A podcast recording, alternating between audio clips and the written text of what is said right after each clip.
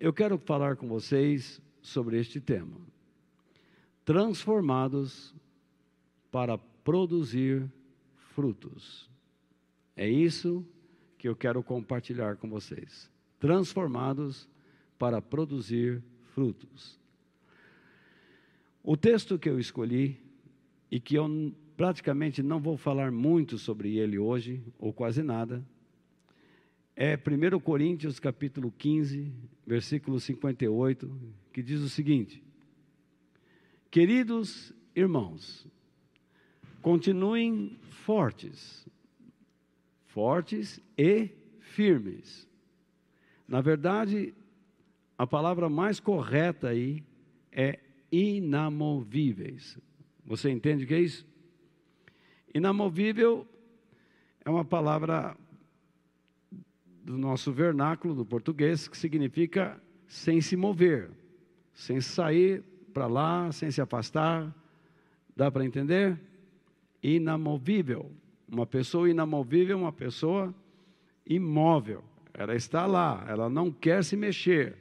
Ela não vai andar para longe, ela não vai andar para a direita nem para a esquerda, ela vai ficar ali em unidade. Ela vai estar em junção. Esta é a ideia. Então, ele está dizendo ali, queridos irmãos, sejam espiritualmente fortes. E para isso vocês têm que ficar em junção com o Senhor, inamovíveis. Vocês têm que estar lá, conectado, ligado. Deu para entender? Muito bem. Aí ele continua. Olha só. Continuem ocupados no trabalho do Senhor. Ocupado quer dizer o quê? Quer dizer sempre realizando o trabalho do Senhor do modo mais vigoroso possível. Ocupado é um corre-corre, Agora, quando você dá o sentido a essa ocupação no Senhor, então nós encontramos uma beleza no nosso serviço para Deus. Que nós temos que fazer esse serviço de uma maneira vigorosa. Por isso que ele diz a seguir, ó, pois vocês sabem que todo o seu esforço, percebe? Ele usa, tá? O seu esforço, você é uma pessoa esforçada, uma pessoa vigorosa, não é? Não é uma pessoa relaxada, desleixada, indiferente. Então, uma vez que você é vigorosa, todo esse esforço nesse trabalho, isto é, nesse serviço, em união, em conjunto com o Senhor, sempre traz proveito. Tá? Sempre traz proveito. Isto é, sempre produzirá algum fruto, sempre dará algum resultado. Às vezes nós falamos de Deus para algumas pessoas, elas aceitam. Outras vezes nós falamos de Deus para outras pessoas e elas não aceitam. Então nós dizemos assim: não deu resultado com aquela. Como você sabe? Você não sabe. O resultado não depende de você. Você foi chamado para plantar sementes. Lembra da parábola do semeador? É isto que nós devemos fazer semear, lançar sementes. Então, por falar em sementes, no domingo eu falei sobre árvores e vou continuar falando um pouquinho mais sobre árvores. Por que eu quero falar com isso? Porque esse texto aqui de Paulo tem muito a ver com árvores. Então, pela sua graça, Deus plantou um jardim para suprir as necessidades do homem que ele criou. Então, veja só, na terra, desculpe, existe uma região chamada Éden, que é para aquela área lá onde está o Iraque, ali passa o rio Tigre, tá? Vocês podem se localizar mais ou menos no mapa onde está o Iraque, né? Então, veja só, naquela região Deus formou um jardim, tá? Aquela região tinha o nome de Éden, porque era uma região tranquila, tem rio. Só que Deus plantou um jardim. Essa palavra jardim que nós vamos ver na Bíblia não significa um gramado, mas significa um bosque. É o que nós conhecemos como um parque. Sabe, um parque arborizado, com plantas bonitas, fresco, agradável, agradável aos olhos, agradável a, ao, ao olfato, né? E com muita vida. Então, vamos ver o que Deus fez. Lá em Gênesis capítulo 2, versículos 8 e 9, está escrito o seguinte: depois, esse depois o que significa? Após Deus ter formado o homem, tá?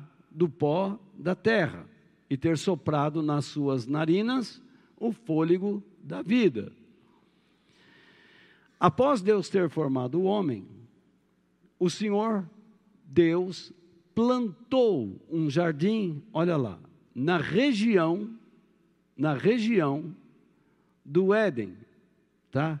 O jardim tá? Não chama jardim Éden, mas é o jardim do Éden, da região do Éden.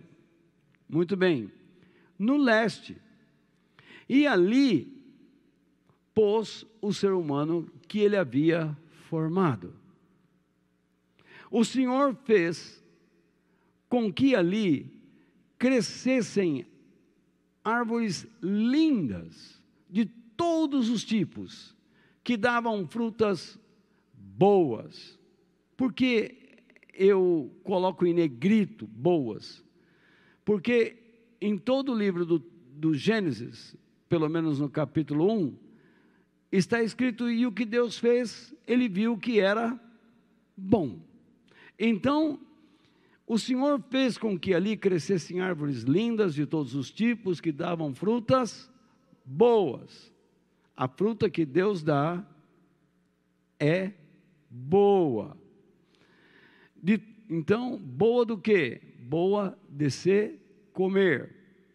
No meio do jardim ficava a árvore que dá, não é a árvore da vida, é a árvore que dá a vida. Essa é a melhor tradução, tá? Ela dá a vida. Agora, isso aqui tudo é uma figura de é uma, é uma linguagem de metafórica, tá? Você não conhece uma árvore que, que dá vida, ela dá fruta, mas ela tinha um sentido espiritual. E todas as vezes na Bíblia que Deus faz uma comparação usando alguma coisa, nós precisamos ficar muito atentos, porque atrás daquilo ali tem muito significado. E, às vezes, algumas ordens de Deus, princípios, preceitos, regras, mandamentos, e é necessário tomar muito cuidado. Então, no meio do jardim, ficava a árvore que dá vida e também a árvore que dá o quê? O conhecimento do bem e do mal. Então, veja só, Deus ele cria uma área cercada, tá? E no meio do jardim existe um lugar específico estabelecido por ele, onde ele escolheu duas árvores e ele as nominou assim: Esta é a árvore que dá a vida, e esta é a árvore que dá o conhecimento do bem e do mal.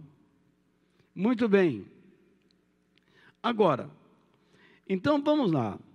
Segundo pessoas que estudam, que estudaram muito a Bíblia e foram chamados até mesmo de sábios, como eu disse a vocês, eles tratam esse jardim como um lugar arborizado, um parque, um lugar muito bonito, cheio de plantas e muitas árvores frutíferas.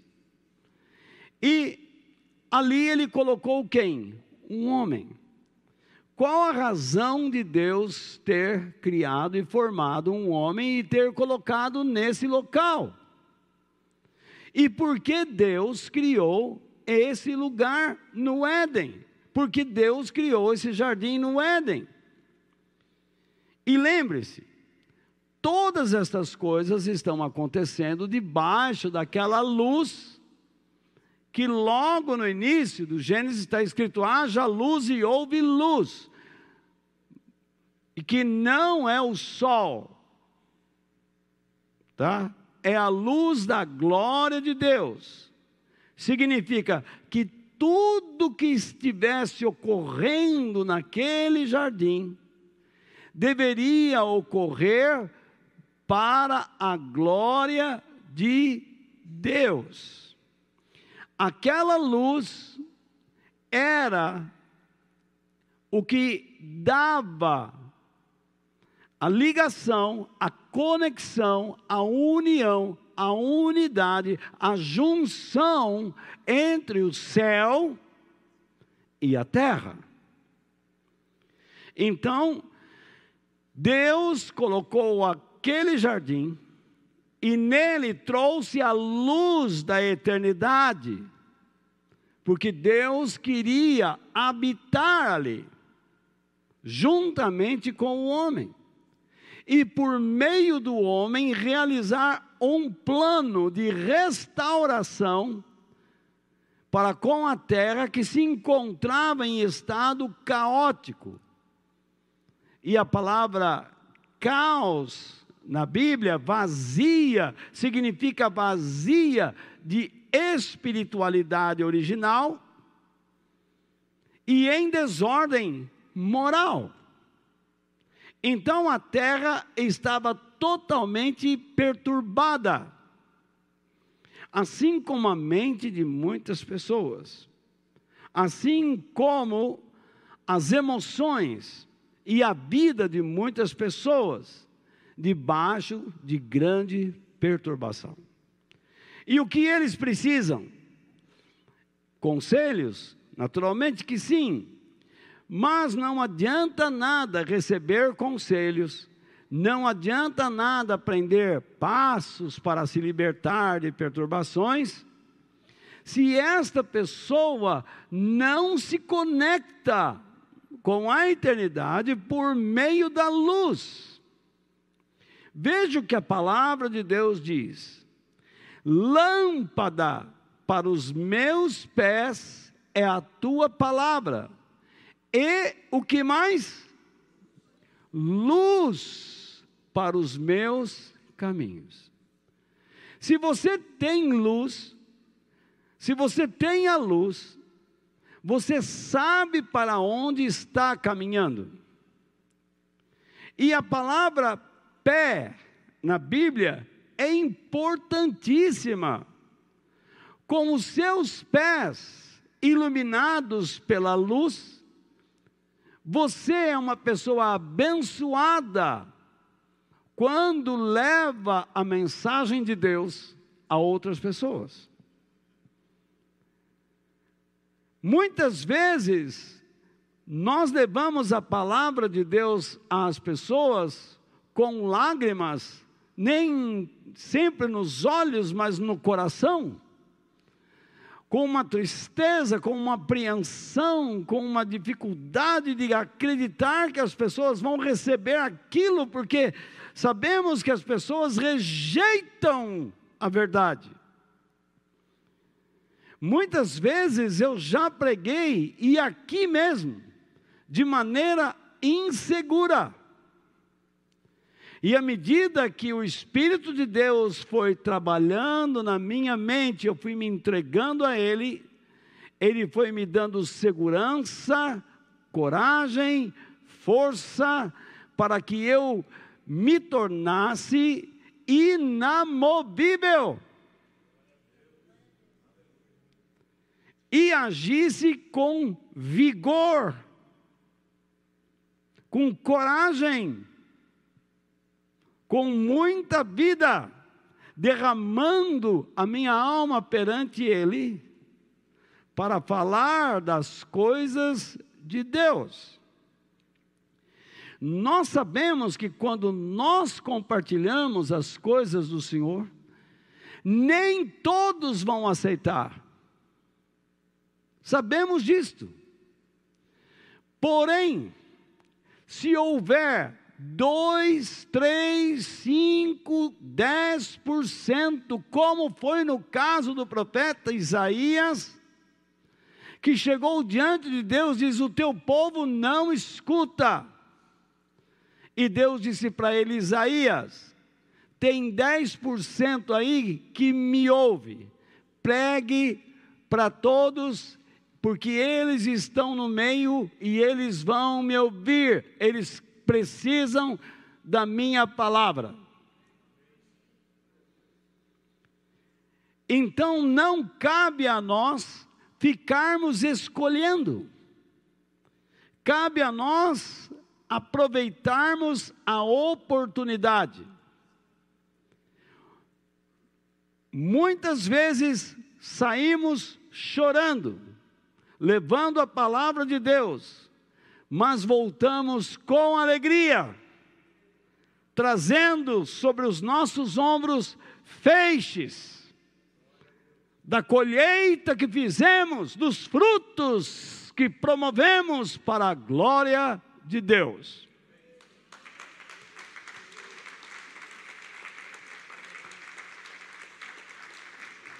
Por isso, a palavra de Deus diz como são abençoados, felizes, bem-aventurados os pés dos que anunciam as boas novas, a mensagem que eu tenho para dar ao meu povo.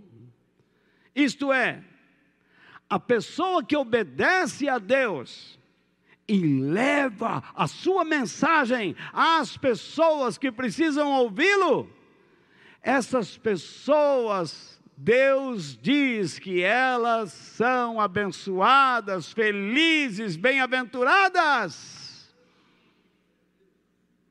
Significa que Deus estará pronto para fazer coisas na vida delas porque a palavra abençoar significa dar prosperidade. Não me refiro a dinheiro, e pode até ser, mas é a prosperidade da firmeza, da força, da segurança, da capacidade, da inteligência que você adquire e isso se transforma em sabedoria para que você ande com maturidade e segurança nesta vida. Os pés são importantes quando você tem que enfrentar o inimigo, porque é com ele que você anda em meio a estas hostes. Em nome de Jesus, nós aprendemos que o nosso Senhor e Salvador nos deu autoridade para pisarmos serpentes e escorpiões. Nós não vamos esmagar a cabeça deles, porque não temos tal autoridade mas com os nossos pés protegidos pela luz, que é a palavra de Deus que nos conecta com a eternidade, podemos atravessar estas potestades. O que um ser humano natural não consegue, você consegue. Porque nós podemos todas as coisas, e digo isto por princípio, naquele que nos fortalece.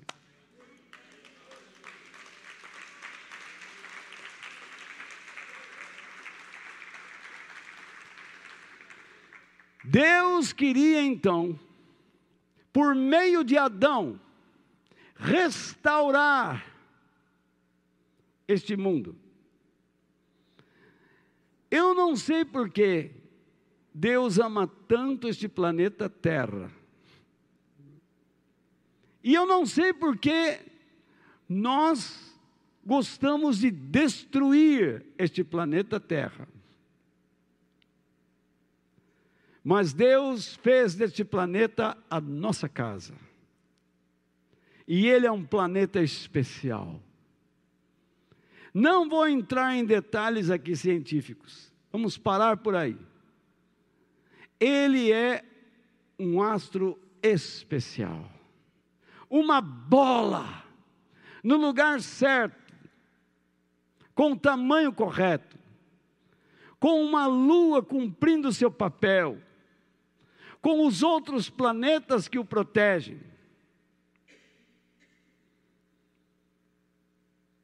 Tendo no seu centro uma massa de ferro e acima dela outra massa derretida que gera a proteção contra os raios cósmicos do Sol e nos dá esta beleza do céu azul. Que coisa! A capacidade de termos água embaixo, água em cima. Nós temos uma atmosfera onde os pássaros voam, nós podemos respirar, subimos as montanhas, e quanto mais alto temos dificuldades para respirar, porque vamos chegando ao fim dela. Mas Deus nos criou para andarmos aqui embaixo, para termos contato uns com os outros e com os nossos pés levarmos a palavra de Deus a eles, produzindo frutos. Então Deus coloca Adão nesse jardim. Acabei falando demais de novo. Eu treinei. Mas não adianta. Aí está então no jardim a primeira lei divina. E ela foi dada a Adão. Eu estava examinando o texto e percebi isso. Esta é a primeira lei divina sobre a terra e ela foi dada a Adão. Foi dada com que finalidade?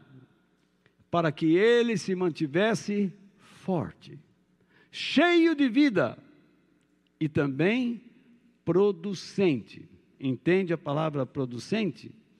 É produzir.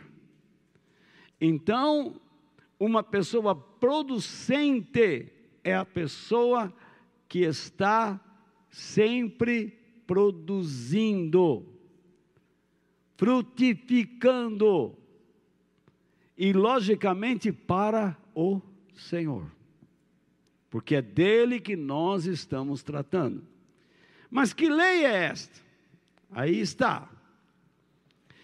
E o Senhor deu ao homem a seguinte ordem: essa palavra ordem significa um mandamento, uma lei. Então ele disse: Você pode comer as frutas de qualquer árvore do jardim, menos da árvore que dá o quê? O conhecimento.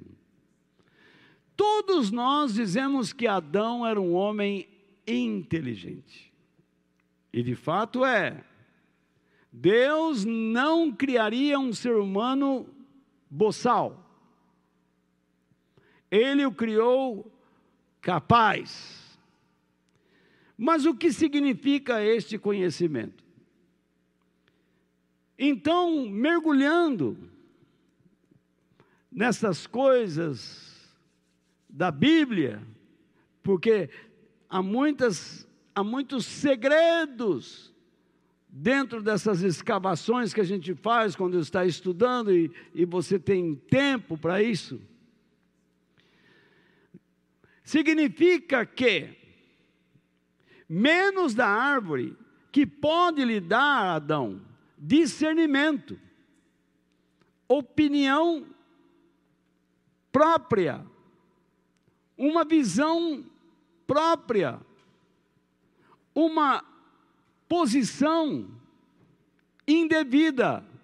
Eu não coloquei essas outras coisas, mas você guarde a ideia, se possível for, se, se conseguir uma compreensão de lugar. É isso. Então significa discernir. Vocês já leram os escritos do apóstolo Paulo? Quando lá em 1 Coríntios, ele dá uma lista dos dons espirituais. E qual é um dos dons? senão uma palavra do conhecimento. O que significa a palavra do conhecimento? Eu estou confundindo vocês? A palavra do conhecimento significa que você, numa reunião, recebe uma revelação de Deus lá dentro, de que existe uma ação demoníaca. Ou então, existe alguma coisa acontecendo no mundo espiritual que você vai revelar, que você vai verbalizar, exteriorizar, vai dizer, vai falar às pessoas. Mas não basta simplesmente dizer assim: ó, o demônio está aqui. Sempre que nós agimos por meio do dom do Espírito Santo, que é uma palavra, uma palavra do conhecimento, é necessário que nós falemos também com o dom de uma palavra da sabedoria. Porque, vamos lá, tem um demônio aqui. Não estou, só olhei para a senhora, mas não falei nada não, tá? Então, veja, tem um demônio aqui. Aí, o que, que acontece? Não adianta nada saber que tem um demônio aí. Eu preciso saber o que nós vamos fazer com ele e como nós vamos nos portar em relação a Ele. Alguém diz para você, muito bem, olha minha irmã Edna, eu olhei para a irmã e vi algo que está para acontecer na sua vida e não será agradável. Então, eu paro por aí. O que eu estou fazendo? Estou instigando medo e mantendo a irmã dentro de, uma, de um terreno de ignorância. Eu preciso falar com a irmã que estou vendo alguma coisa, mas também Deus quer que eu fale como a irmã deve se portar desde agora em que ouviu esta palavra, até o momento da grande aflição. Deu para entender? Porque Deus não é Deus de confusão. Ele orienta. Ele não vai dizer, ele vai te livrar, eu vou te fazer isso, vou fazer aquilo, vou mandar um anjo. Não, ele vai dizer como você deve se portar. Isto é, como você deve fazer a vontade dele, independente daquela onda de choque que está vindo contra a sua vida. Ele não quer que você se torne fraca e inamovível. Mas continue ligada nele e deixe o resto com ele. Isto é, é tão claro que Jesus ensinou assim: por que é que vocês estão preocupados com a comida, com a bebida e com a roupa? Busquem primeiramente o governo de Deus, a autoridade dele, e a vida que ele aprova. E estejam certos, as demais coisas serão acrescentadas em suas vidas. E ainda ele diz depois: vocês têm preocupações, mas não adianta nada vocês ficarem preocupados, serem absorvidos pelas preocupações. É necessário, não é assim? É necessário, é necessário. Meu Deus do céu. É necessário que vocês entendam que cada dia vocês terão suas, Ele trará suas próprias preocupações.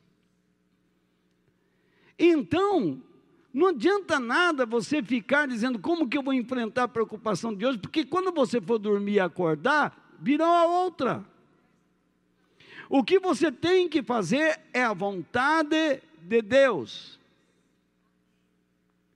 Fazendo a vontade de Deus, você pode ter a certeza. Esse que é um trabalho duro para o nosso coração, para a nossa mente. Porque nós queremos resolver. E Deus diz: você tem que crer, confiar e fazer. Imagine como se eu estivesse diante do mar vermelho. E Moisés diz: O que, é que eu faço agora? Moisés, você já sabe o que você tem que fazer. Toca esse cajado nessa água. Anda, rapaz. Ele tocou lá e o vento começou a soprar.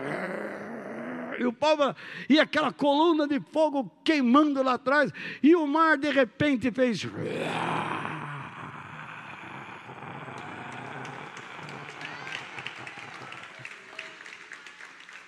Isso é. E a luta lá do, do, do, do, do Josué? Que o sol parou. E as pedras que vieram do céu e só acertou os inimigos. O povo estava lá guerreando e vinha pedra. Ai, a pedra! Mas só acertava o inimigo. E as muralhas de Jericó. Olha só, Josué olhando, olhando, olhando, olhando, dizendo: o que, que eu faço? Como é que nós vamos invadir isso aí? Um povo vem lá do deserto descalço. Nem arma a gente tem direito. Como é que vamos invadir uma, uma, uma fortaleza dessa? E aí vem o Senhor Jesus, que é o anjo do Senhor no Velho Testamento, e vem lá como um príncipe, e Josué já quis brigar com ele. E então ele diz: Calma, José. O Senhor é um dos nossos ou um dos deles? Eu sou o príncipe do Senhor, José. Eu vim te dar o conselho do que você deve fazer. E explicou cada dia tinha que dar uma volta na cidade. Olha que ordem! Não tem cabimento uma coisa dessa. Mas é o que tinha que ser feito. Deus colocou o povo dele numa situação que aos olhos dos inimigos era um verdadeiro ridículo. O que, que esses caras estão fazendo? Tudo dá, dá uma volta, ciranda, cirandinha. E Deus disse: no sétimo dia vocês vão dar sete voltas. Mas sete voltas em torno dessa cidade grande, na hora de lutar, ah, ninguém anda mais. Parece que Deus quer cansar esse povo. Mas em cada volta,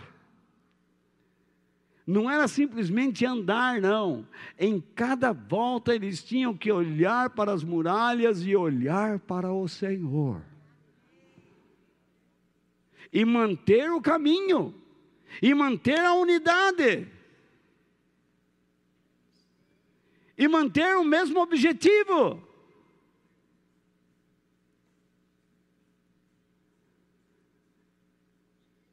Imagine então no sétimo dia, José diz: toque o chofar, as trombetas, os chifres de carneiro.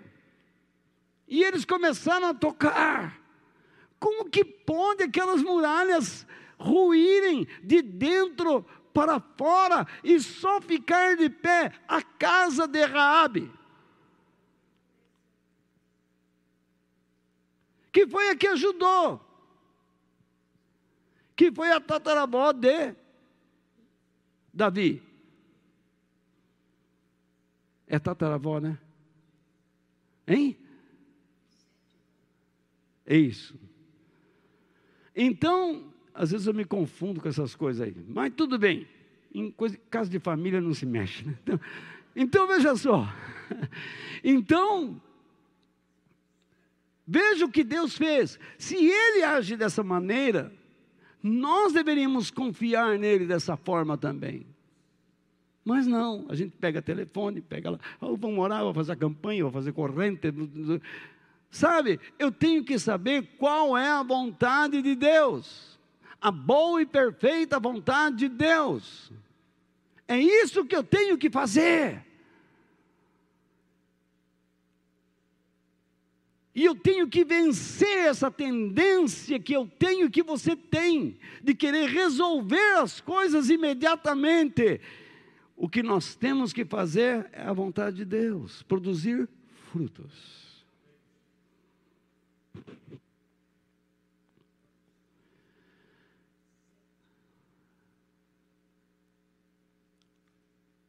Você não pode comer, voltando ao texto, da árvore que dá o conhecimento, o discernimento do bem e do mal, da opinião que você poderá ter do bem e do mal, da visão que você quer e poderá ter do bem e do mal, da posição em que você estiver, tanto no bem como no mal, da compreensão do bem e do mal não coma a fruta dessa árvore, pois no dia em que você comer, certamente morrerá.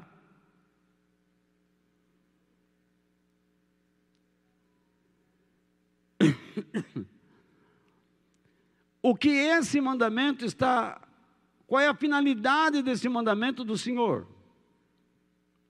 Testar a liberdade de escolha que Deus dá a todas as suas criaturas inteligentes. E as listo: anjos e seres humanos. Os anjos têm inteligência, mas eles podem pecar? Podem. Satanás era um anjo. Mas e os outros? Uma terça parte do céu pecou. No entanto, como um anjo, é um ser de natureza espiritual, impossível a eles o caminho do arrependimento. Mas o ser humano, por ser espírito, alma e corpo, é possível para ele o arrependimento. Então, a liberdade, o livre-arbítrio, o estado de volição existente em Adão foi colocado à prova, em teste. Sem mandamentos, nós não somos gente. Nós nos movemos como animais. Um país sem leis, sem leis fortes, é um país fraco.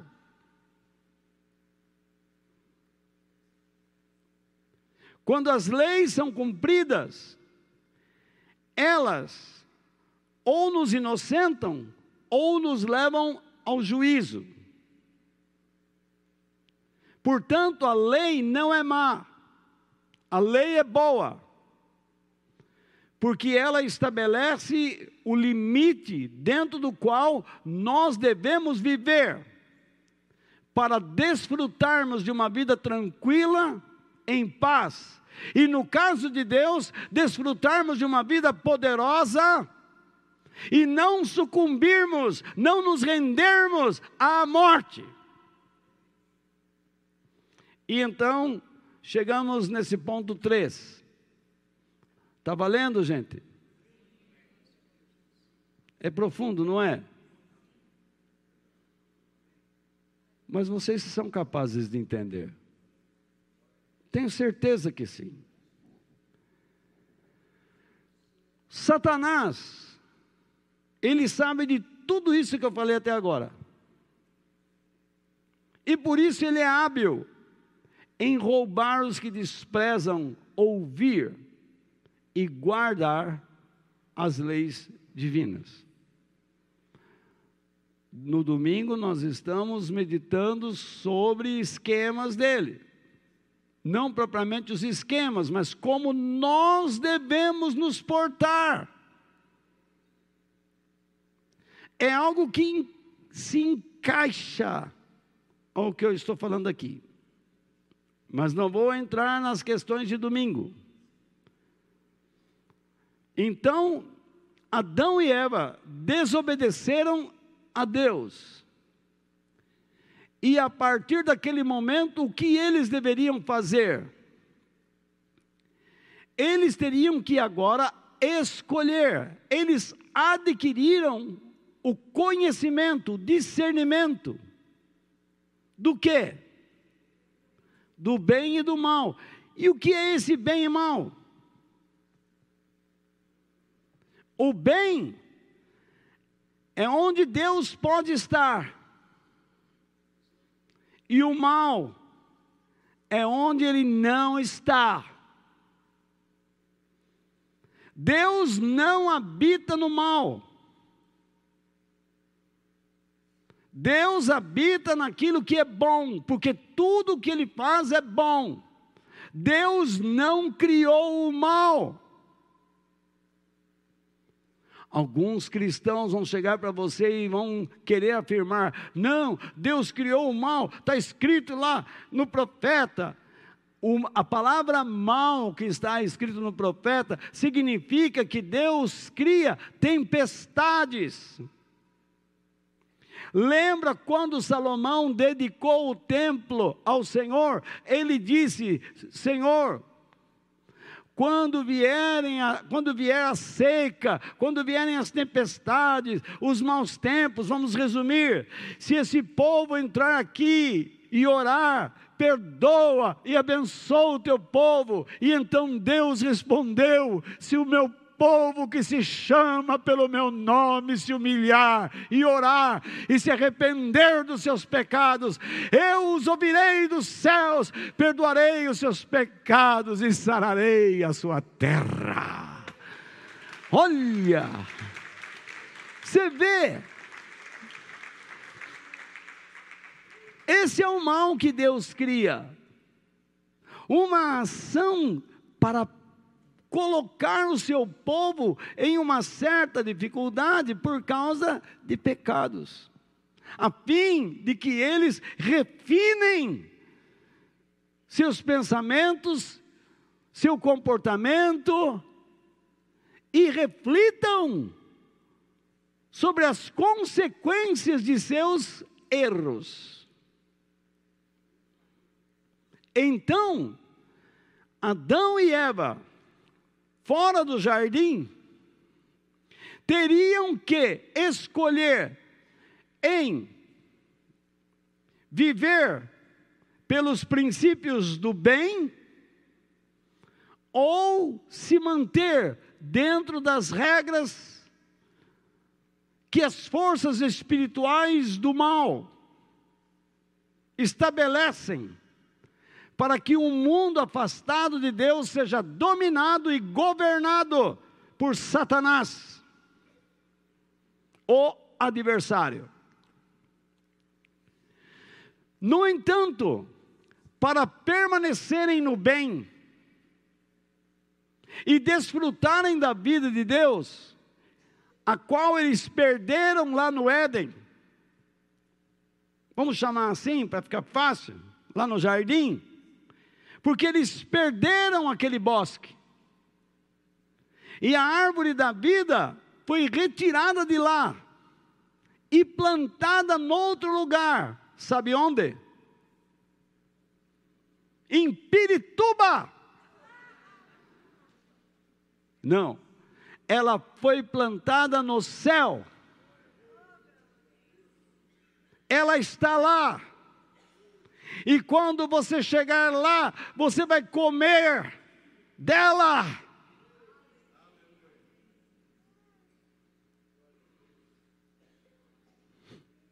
Até arrepia, gente. Você vê, não precisa ficar falando, não, Deus hoje vai te dar, vai te dar. Vai, vai pensando nas coisas de Deus, você vai se envolvendo na eternidade, a grandeza de Deus vai te envolvendo, você já está diferente. Eu olho para o teu rosto, você já está diferente por causa da presença do gloriosa do nosso Deus nesse lugar, por causa da presença dele enchendo o teu coração. É impressionante isso.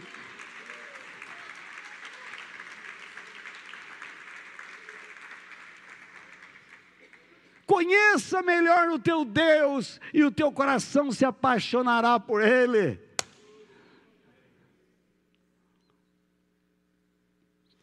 Para que eles pudessem permanecer no bem, eles teriam que mudar a maneira de pensar, terem uma mente renovada. É o que Paulo diz aqui em Romanos.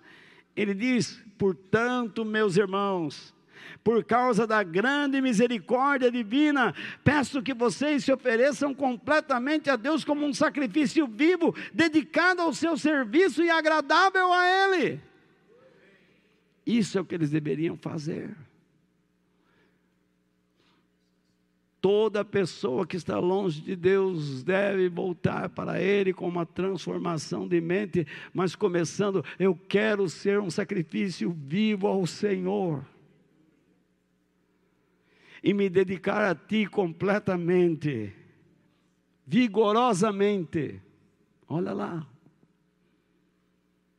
E então, esta é a verdadeira adoração que vocês devem oferecer.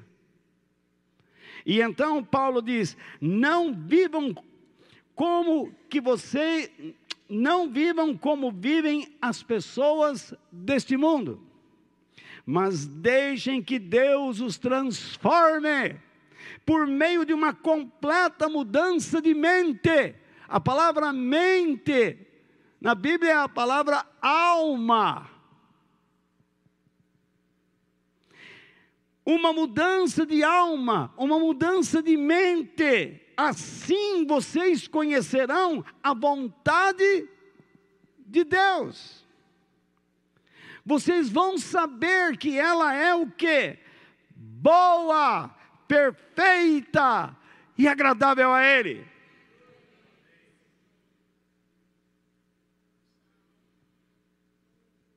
Isso é poderoso. Isso aqui vale a pena a gente, num domingo, num futuro, gastarmos uns domingos em cima desses dois versos de Romanos 12.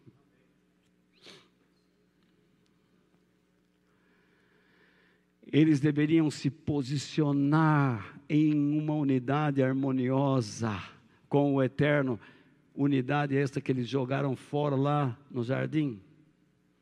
Nós poderíamos então resumir tudo isso que estamos falando até agora, que eles teriam que, primeiro, se arrepender e produzir frutos dignos desse arrependimento sincero. Se uma pessoa quer andar com Deus e ela diz: Eu me converti, o que é converter? Não existe conversão sem arrependimento sincero. E a disposição de produzir frutos para Deus. Lamentavelmente, eu tenho que lhe dizer isso. A maioria das pessoas que frequentam a, as igrejas não se converteram. E se um dia fizeram isso, saíram do sentido desta palavra, porque eles não mudam a maneira de pensar e não querem produzir frutos dignos de uma vida transformada.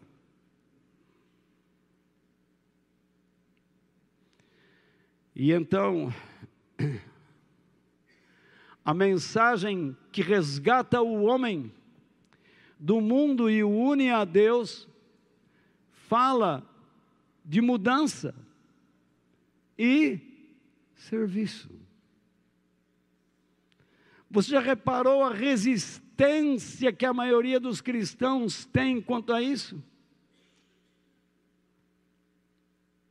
Os cristãos preferem acreditar que Deus escolheu aquela vida, o problema é dele, ele me aceita, eu venho como estou e fico como estou e seja como é. Quem mandou ele me escolher, agora ele vai ter que me aguentar.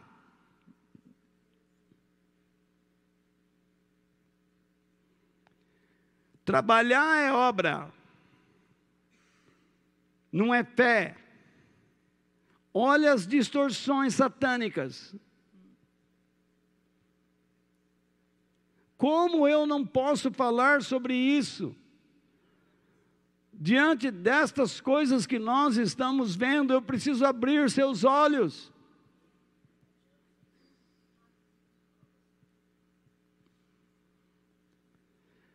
Acerca desse ensinamento, qual era a mensagem de João Batista? acerca da vinda de Jesus. Vejamos. E depois diga se eu tenho ou não tenho razão. João Batista, lá no deserto, pregava assim: arrependam-se dos seus pecados. Por quê? Porque o reino do céu está perto. O que é o reino do céu perto? Jesus. Ele é o reino.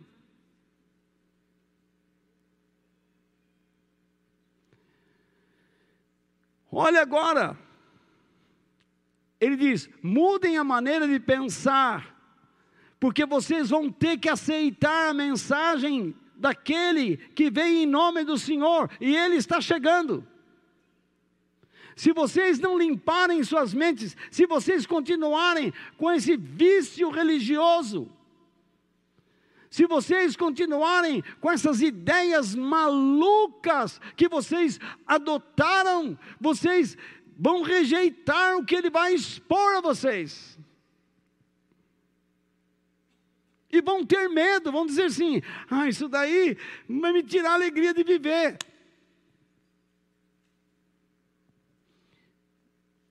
Então ele diz: façam coisas. Olha só, o que isso significa?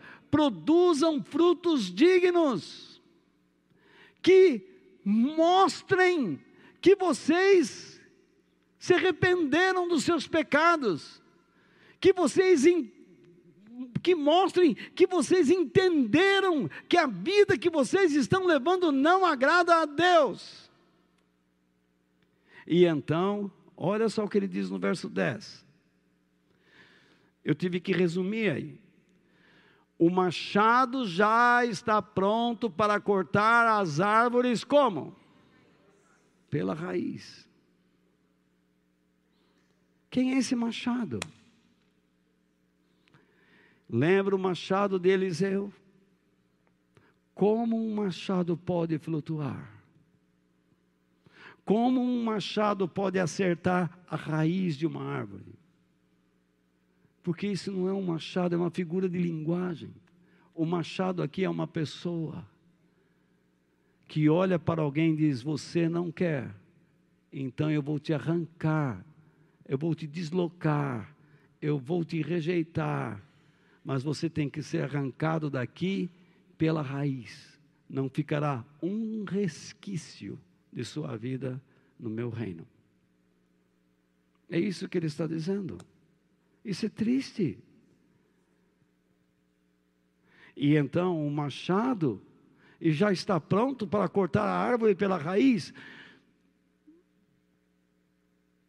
Mas que árvore? E ele explica. Toda árvore que não dá o quê? Frutas.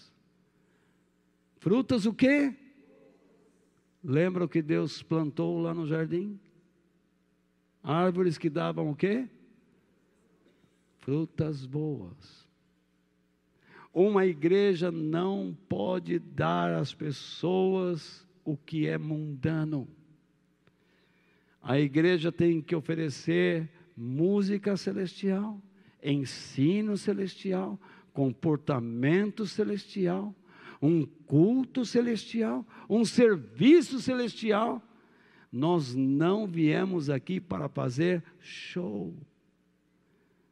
Este momento é sagrado para aprendermos a palavra de Deus, meditarmos, refletirmos e escondê-la no coração para não pecar contra o Senhor. É tão maravilhoso, não é? Fala a verdade. Não é? Diga se é ou não.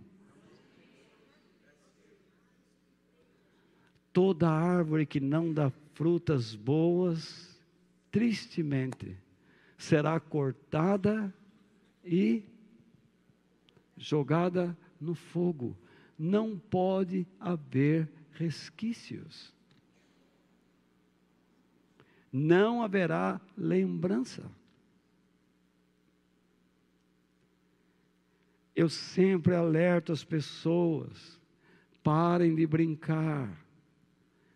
Ah, mas eu não consigo ler a Bíblia. Junte-se a quem a lê e passe a gostar de ler. Quanto mais você conhecer a Deus, mais vai se apaixonar por Ele.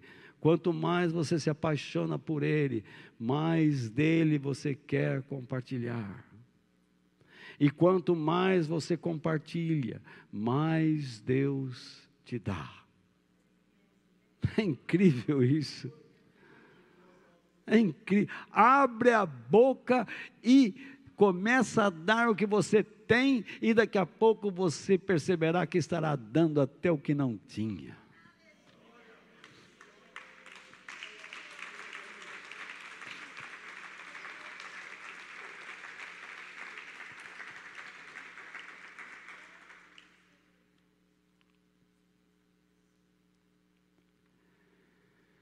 E então, esta era a mensagem de João. E qual era a mensagem de Jesus? Diferente? Não. Olha só. Após a sua tentação no deserto, lembram-se lá em Mateus 4? E depois da prisão de João Batista, porque João Batista foi em cana por pregar a verdade, colocaram ele na cadeia. E Herodes mandou cortar a cabeça dele. Ele, quem é esse ele? Esse pronome se refere a Jesus.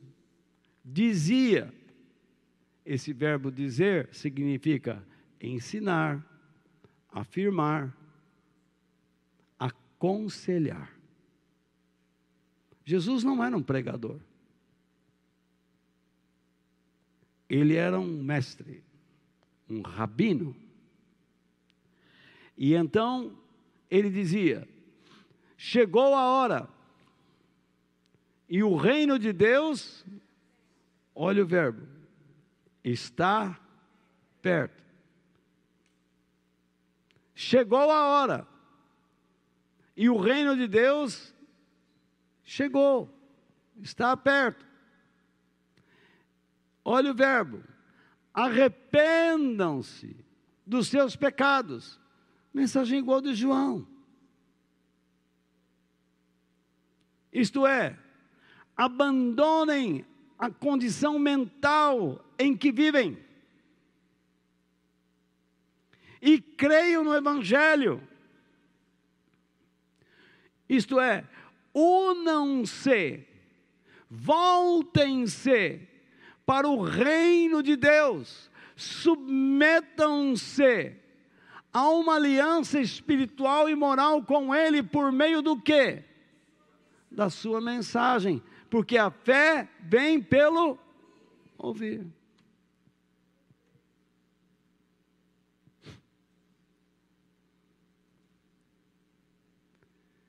Se você não limpa sua cabeça, se você não muda sua maneira de pensar, você não muda o seu comportamento.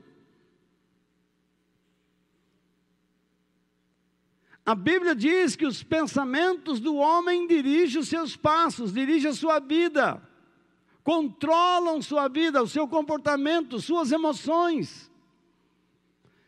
O homem é aquilo que ele pensa.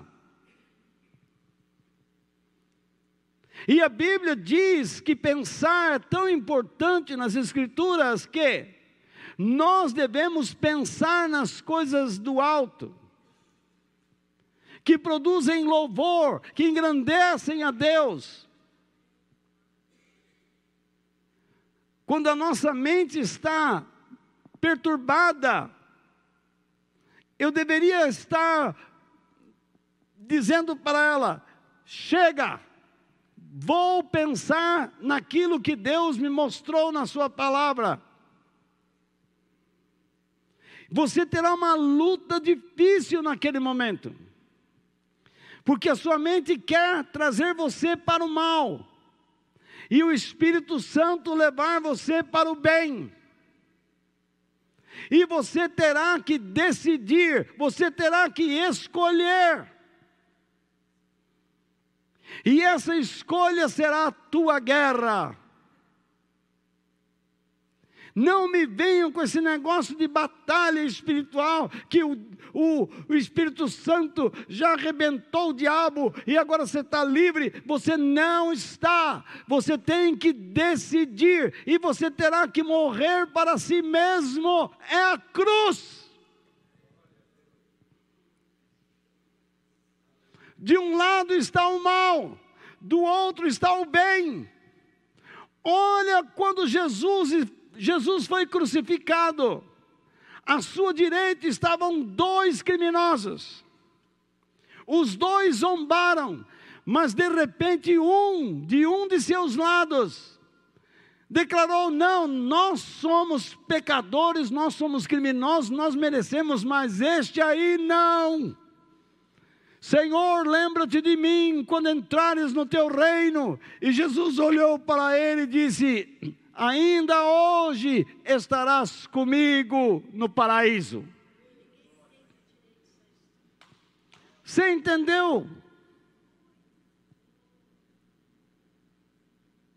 Um quis permanecer no mal, e o outro escolheu o bem.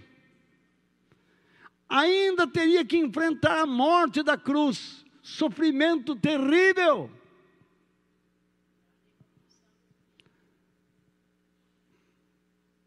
Você terá que definir, eu terei que definir, discernir, me posicionar, opinar para mim mesmo. O que eu quero da minha vida? A quem eu quero servir? Eu não posso servir a dois senhores. Eu não posso amar um e rejeitar o outro dessa maneira. Eu tenho que amar, ou melhor, eu tenho que amar um e rejeitar o outro. Eu tenho que me definir.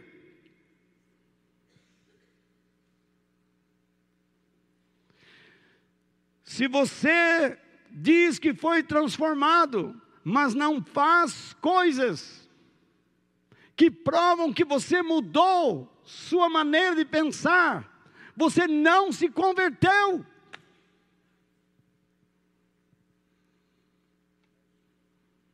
Mas ainda é tempo. Porque se você está me ouvindo, é porque Deus está falando com você.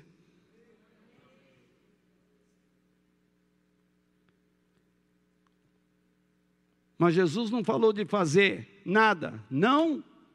Falou sim. Ele disse: Não foram vocês que me escolheram. Pelo contrário, Fui eu que os escolhi para que vão e deem o quê? Fruto. E que esse fruto o quê?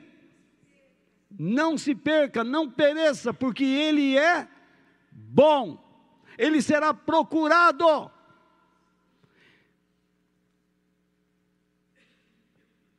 E ele dá a finalidade disto. Olha que maravilhosa finalidade.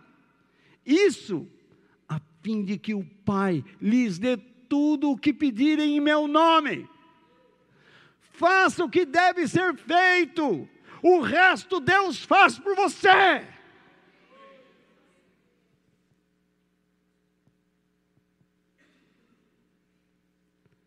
Deus nos chamou usando alguém para falar de Deus e da graça de Cristo para nós.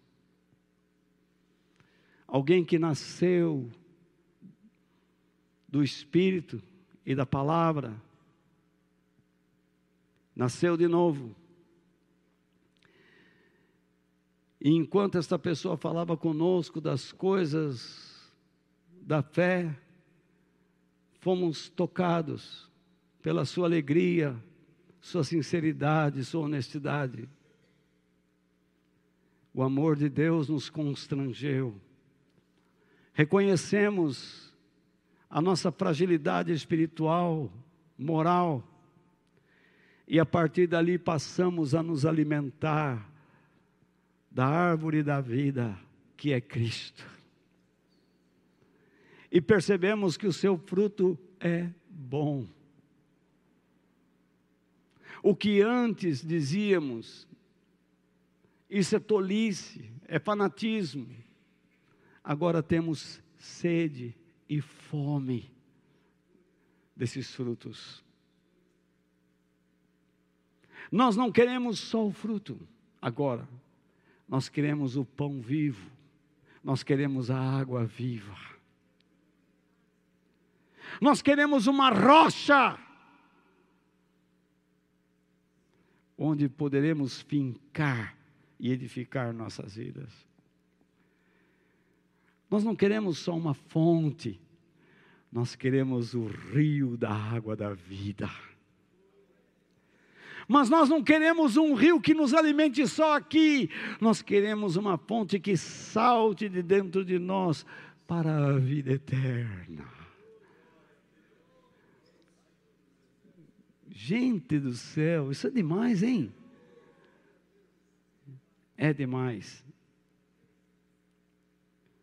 E então, usando o exemplo desta pessoa que falou conosco, nós queremos falar a outras pessoas também acerca do amor de Deus, quando temos a oportunidade Mas nós não podemos nos descuidar, irmãos, eu coloco aí. Pois assim como nós nos tornamos trabalhadores de Deus e da Sua verdade, em algum momento nós podemos liberar as costas. Assim fez Satanás quando era um anjo no céu. Assim fez Adão. Assim fez Saul. Assim fez Davi.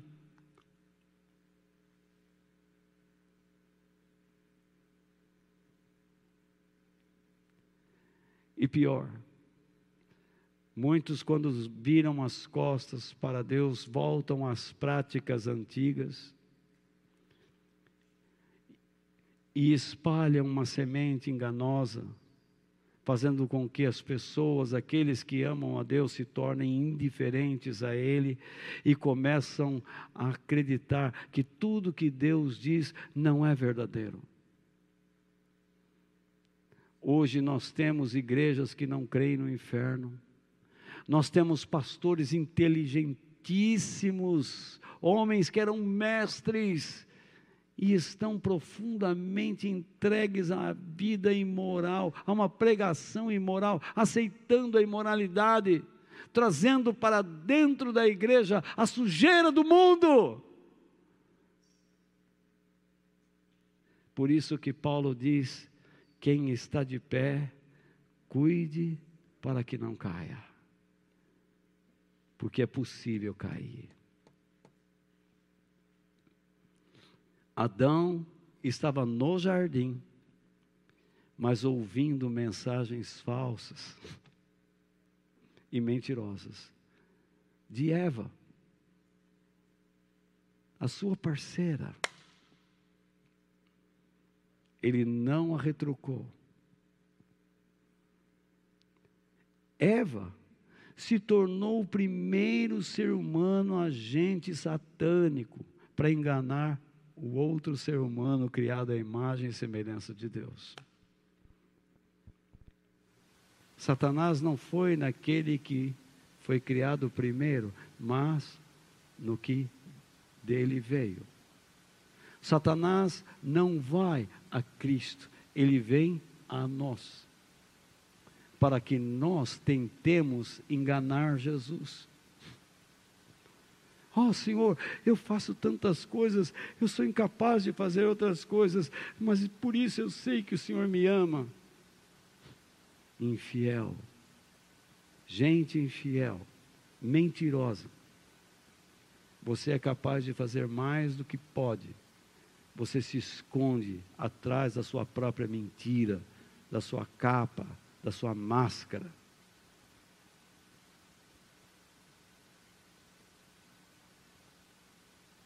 Quando ambos desobedeceram e comeram do fruto, no mesmo instante eles perderam a glória de Deus que os cobria. Eles se viram com outro corpo, e correram atrás de uma, um arbusto e tentaram se cobrir. Inacreditável. Se você ler o texto lá de Gênesis capítulo 1, versículos 9 ao 13, ou capítulo 3, 9 ao 13, você vai ver que Adão tenta culpar a Deus e a Eva. Senhor, eu estou nessa situação aqui, porque por causa da mulher que o Senhor me deu. E por causa dela, porque ela me induziu a esse erro. E Deus só ouvindo aquele paspalho.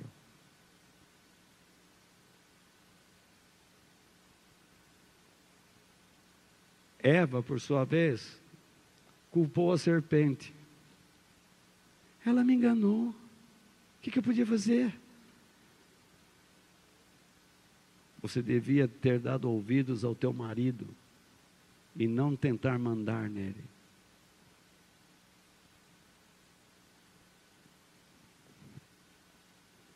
Agora, a terra que dava tudo a vocês, ela dava tudo. Agora vocês vão ter que trabalhar nela para arrancar dela o que for possível. O homem não precisava. Ele fazia a vontade de Deus e a terra produzia para ele. Mas agora ele amaldiçoou a terra. Agora ele teria que trabalhar, suar, se cansar. E sabe o que Deus diz? A terra que te deu plantas lindas e frutas, agora ela vai te dar espinhos. Você vai ter que arar, você vai ter que trabalhar duro. Se você quer inteligência, você tem que trabalhar.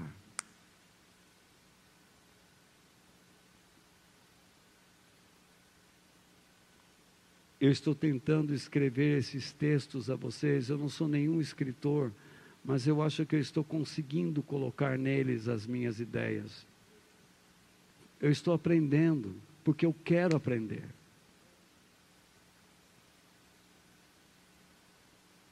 Quando eu viajava, eu percebi que eu precisava falar algum idioma. Eu andava nos sebos de São Paulo perguntando se tinha algum livro que eu podia ler, repetir, ler, repetir. Eu andava na Avenida São João lendo aqueles textos em inglês, em, em, em francês, alemão, em espanhol, lendo e repetindo, lendo e repetindo, lendo. E, um, um cara que veio lá da roça. De repente eu estava conversando, pedindo comida em várias partes do mundo, em outro idioma. E eu disse: Deus é Deus poderoso, Ele dá inteligência. Eu não tinha dinheiro para pagar professor.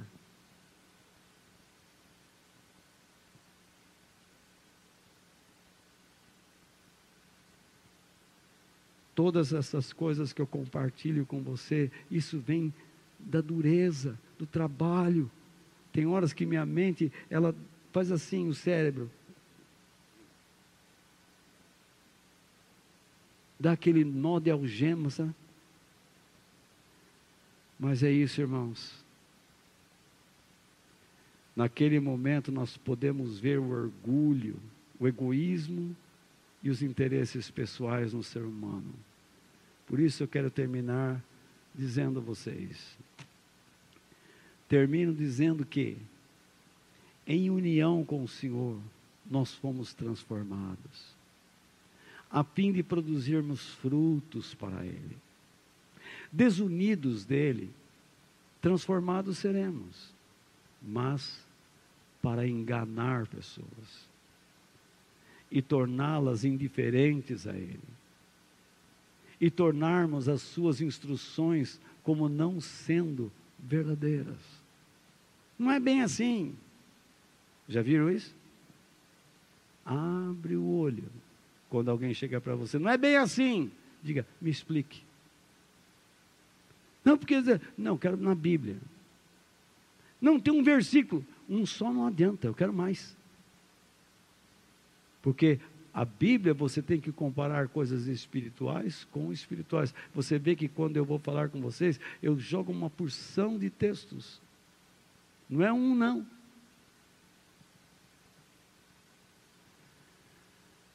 Unidos ou não com Ele, nós produzimos frutos, mas que permaneçamos nele. Por que produzimos frutos? Frutos bons ou maus, depende com quem nós nos unimos, mas que permaneçamos nele, a fim de que os nossos frutos produzam a glória e o louvor do nosso eterno Deus. Que Deus nos abençoe. Amém.